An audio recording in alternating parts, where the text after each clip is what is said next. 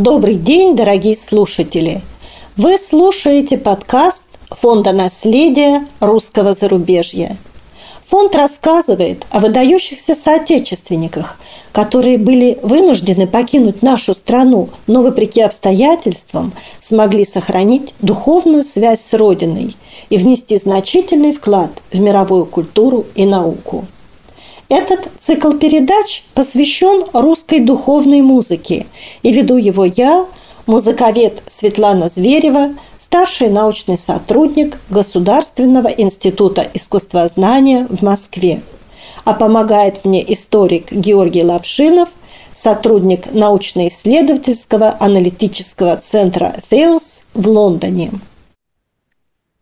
Наш сегодняшний подкаст посвящен русской духовной музыке в Германии.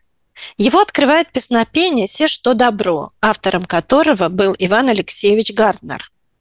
Эту композицию исполнил хор радости Скорбященского собора в Минске под управлением Ольги Янум. Да, конечно, невозможно обсуждать русскую духовную музыку в Германии, не упомянув Ивана Гартнера. Однако, прежде чем мы углубимся в эту тему, я хочу сказать, что замечательно, что мы сегодня обсуждаем Германию, потому что я ни разу не встречал работ, которые были бы посвящены общему обзору русской духовной музыки в этой стране. Таких обзоров пока нет, и мы, наверное, будем первыми, кто его сделает. Разумеется, в рамках короткой передачи мы наметим лишь основные вехи этой длинной и очень непростой темы. Как все знают, отношения России и Германии в 20 столетии полны драматизма, ознаменованы двумя кровопролитными войнами. Русская диаспора в этой стране в такие периоды оказывалась как бы между молотом и наковальней. Но и в 30-е годы, когда к власти в Германии пришли национал-социалисты, русские иммигранты также оказались в очень трудном положении. Полна драматизма и послевоенная история, когда Германия была разделена на западную и восточную части. Соответственно, по разные стороны баррикад оказались и находившиеся там русские. С какого же времени мы сегодня будем вести отчет? Ну, давайте начнем с XIX века, когда Россию и Германию связывали династические браки. И в разных городах, в Потсдаме, Лейпциге, Дрездене и других, были сооружены прекрасные храмы. В настоящее время пять русских старинных церквей в Германии входят в список всемирного наследия ЮНЕСКО. Русские на немецких тронах, входя в правящую элиту королевств, княжеств, герцогств, располагали возможностью сооружать и украшать православные храмы, выписывать из России протодеканов с хорошими голосами, нанимать певчих.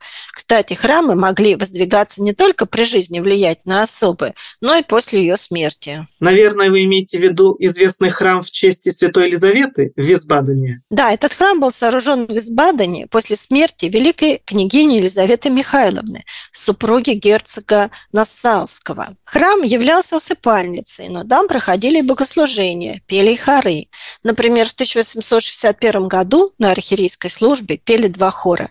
Приехавший из Петербурга митрополичий хор под управлением Григория Львовского и местный хор из немцев под управлением немецкого регента. Нужно сказать, что немцы любили хоровое пение, и местные жители составляли основу русских церковных хоров. И, конечно же, Германия была популярным местом, куда русские отправлялись в путешествия на курорты на обучение. Соответственно, в ряде городов были русские консульства и дипломатические миссии. Да, и благодаря обилию русских в этой стране существовало большое количество православных приходов, где службы совершали курсировавшие между ними священники. Известны ли имена русских регентов того времени? Как правило, руководство хором возлагалось на псаломщика, который обязательно был в каждой церкви согласно ее штатному расписанию. Так вот, самым известным регентом-псаломщиком в Германии в конце XIX – начале XX века был Илья Александрович Смирнов, который прослужил в Германии почти 40 лет и основал хоры в ряде городов. Перед войной он служил в русской церкви при немецком посольстве в Берлине на Унтерден-Линден. В Германии служили два священника-композитора – Сергей Протопопов и Георгий Извеков. Начиная с 1913 года отец Георгий был священником Свято-Владимирского храма в Берлине, а также окормлял приход в курортном Гомбурге, где создал небольшой хор из немцев. Скорее всего, сочинения отца Георгия входили в репертуар обоих приходов. Жизнь отца Георгия трагически оборвалась в 1937 году на Бутовском полигоне под Москвой, где он был расстрелян по обвинению в контрреволюционной фашистской агитации. По всей видимости, его служба в Германии не прошла мимо внимания обвинителей. В память об отце Георгии Извекове хотелось бы показать фрагмент его композиции «Утоли болезни» в исполнении хора издательского отдела Московского патриархата под управлением иеромонаха Амвросия Носова. Солист Артем Резниченко.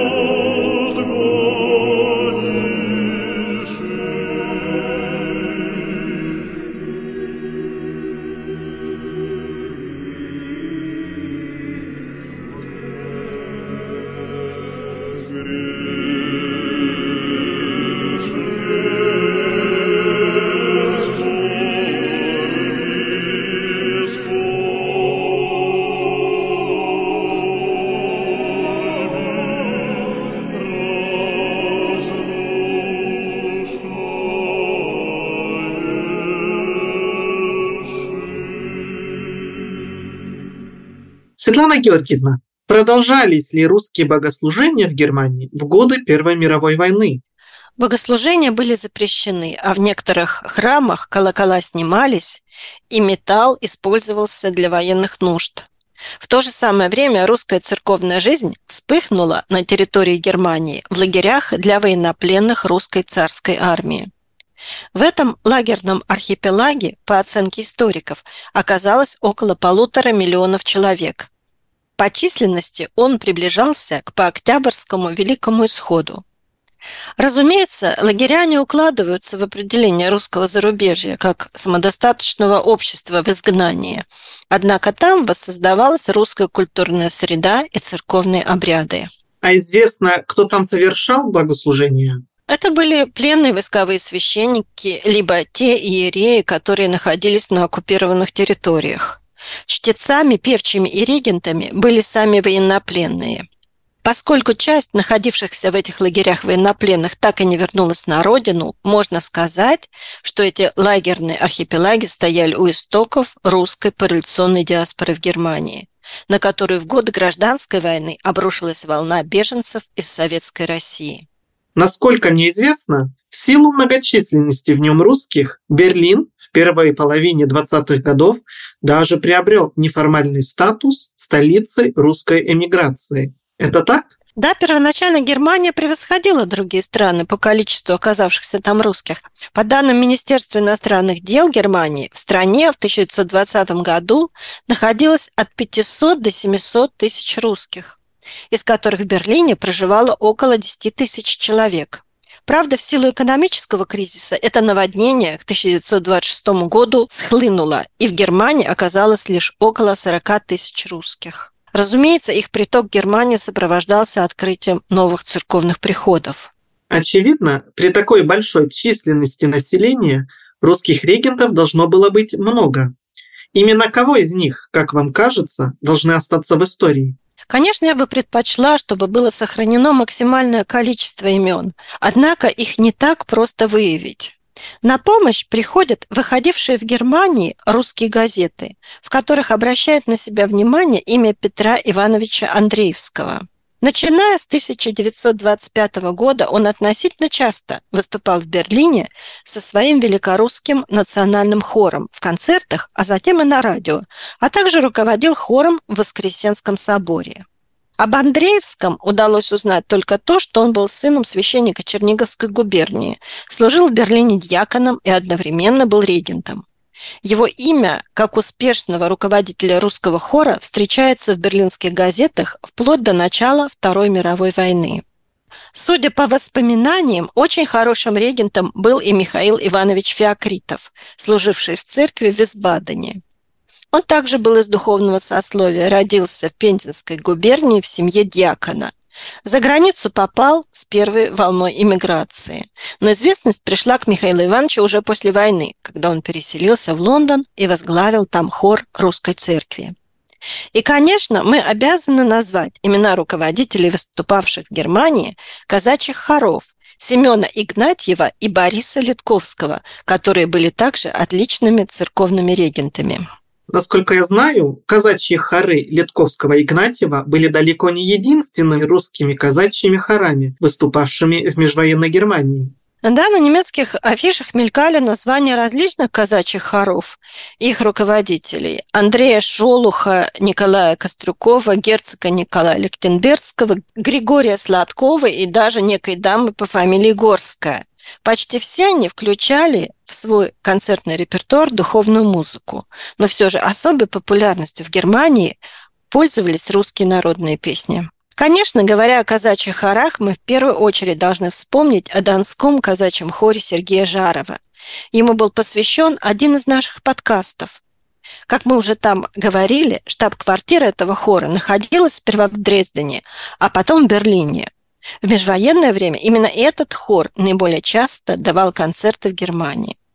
Об отношении к хору Жарова в этой стране свидетельствует хотя бы вот это письмо, которое Жаров получил в 1956 году от одного из своих знакомых. Тот пишет Жарову. Будучи в Германии до переезда в США я поражался тем, что немцы отзывались о вас с таким восторгом, как если бы вы были предметом их национальной гордости. И при этом они подчеркивали, что свое триумфальное шествие по всему свету вы начали именно у них, в Германии. 1930-е годы по известности с донским казачьим хором Жарова могла соперничать только оперная дива Мария Чеботари или Чеботарева, в 1931 году дебютировавшая в Дрезденской опере.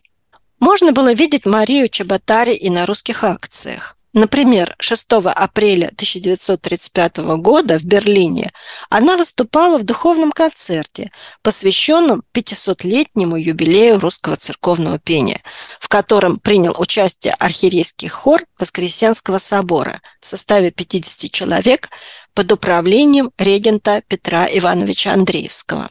Мы перешагнули в нашей истории рубеж 1933 года, когда фашисты выиграли выборы в Германии.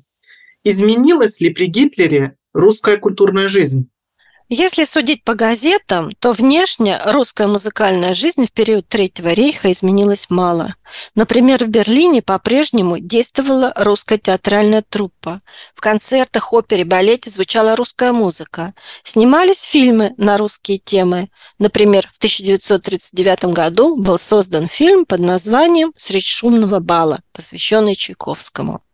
Хотя и не очень пышно, в том же году отпраздновали День русской культуры. Однако русские, тем более русские евреи, старались уезжать из Германии. Известны также случаи доносов, притеснений и арестов. С церковью дела обстояли тоже непросто. В Третьем рейхе режим благоприятствования распространялся только на приходы Русской Православной Церкви за границей, настроенной более непримиримо по отношению к советской власти. А после нападения Германии на Россию что изменилось? Все русские иммигрантские организации, включая хоры, были запрещены. Запрет коснулся также и русской музыки. Однако действовавшие до войны русские церкви не закрывались. В одной из них, в Свято-Владимирском храме на Нахатштрассе, нашел себе место дирижер казачьего хора Борис Литковский. Хор этого небольшого храма, судя по воспоминаниям, при Литковском отличался высоким уровнем и включал в репертуар сочинения самого регента.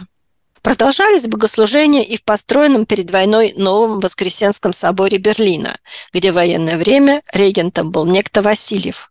Кстати, этот храм стал местом, куда на службу приходили так называемые остарбайтеры, привезенные на работу в Германию жители Восточной Европы.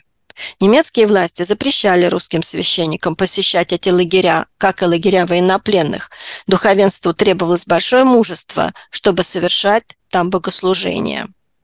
Сохранилось свидетельство, что некоторые советские военнопленные и остарбайтеры прекрасно знали церковные службы, искусно изготовляли богослужебную утварь, умели писать иконы и петь в церковном хоре. Как я понимаю, лагеря для астарбайтеров и военнопленных в Германии – это еще не конец лагерной истории. Ведь после окончания войны на территории Германии опять были созданы лагеря, на сей раз для так называемых перемещенных лиц. Совершенно верно. К концу войны на территории Германии и соседних западных стран сосредоточилось огромное количество беженцев, которых и разместили в таких лагерях. Они получили название DP, то есть Displaced Persons. Выходцы из СССР составляли примерно четвертую их часть. И опять же, в этих лагерях проводились православные богослужения, организовывались большие русские хоры. Имеются сведения, что только в одной Германии с 1945 по 1948 год по большей части в таких лагерях было открыто около 180 русских приходов. Через лагеря ДП на территории Германии прошли такие видные русские регенты и духовные композиторы, как Михаил Константинов, Николай Щеглов, Дмитрий Орлов, Петр Александров, Евгений Евец и многие другие музыканты, которые до войны были советскими гражданами.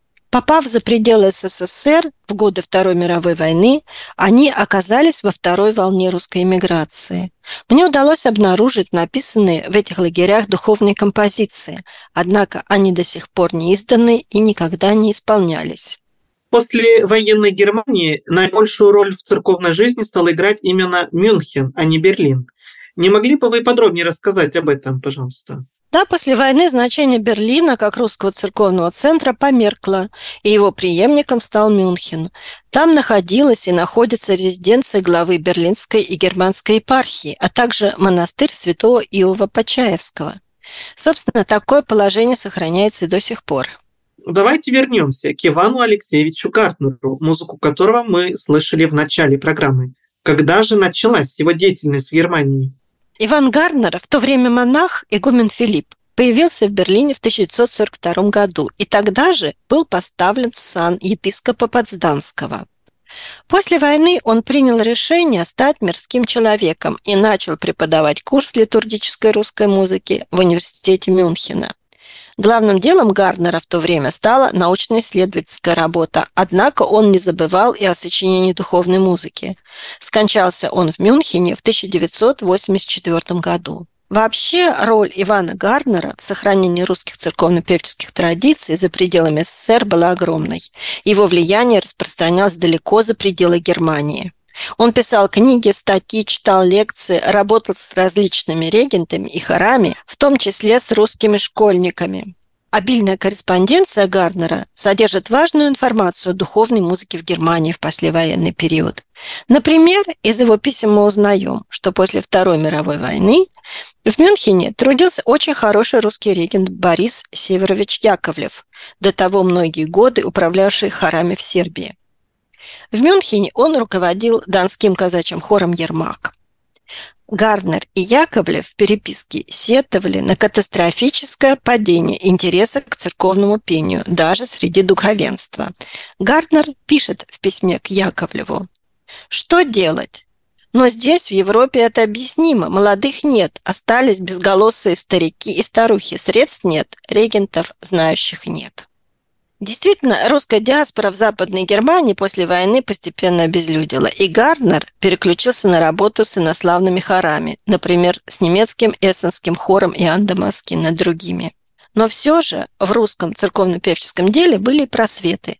Очень позитивный след оставила в Баварии деятельность священника Анатолия Древинга и его сына Виктора.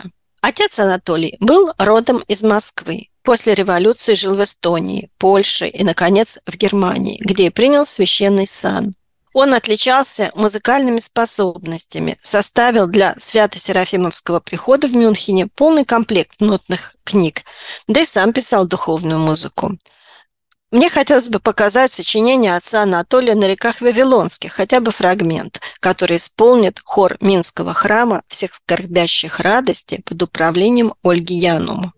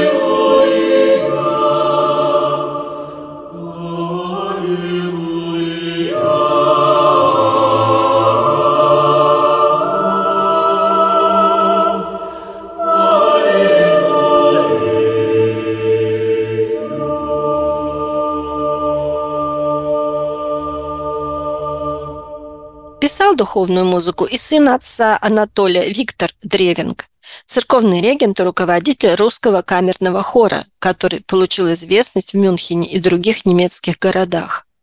По своим идейным установкам Виктор был учеником и последователем Гарнера. В завершение нашего подкаста давайте послушаем тропарь Иоанна Златоустова ламского распева в обработке Виктора Древинга в исполнении Мюнхенского камерного хора под управлением автора обработки.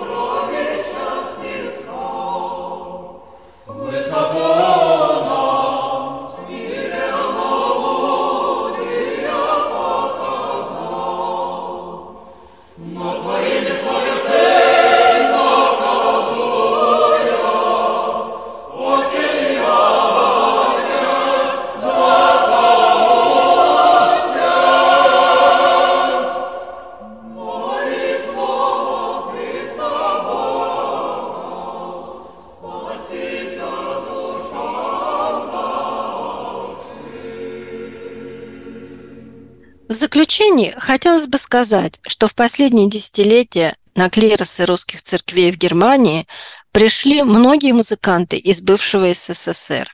Четвертая волна русского присутствия в этой стране, которая влилась в немецкую православную среду, дает в настоящее время новые жизнеспособные церковно-певческие всходы. Спасибо, что дослушали до конца. Ставьте оценки и пишите отзывы. Нам очень важно ваше мнение. Ждем новых встреч!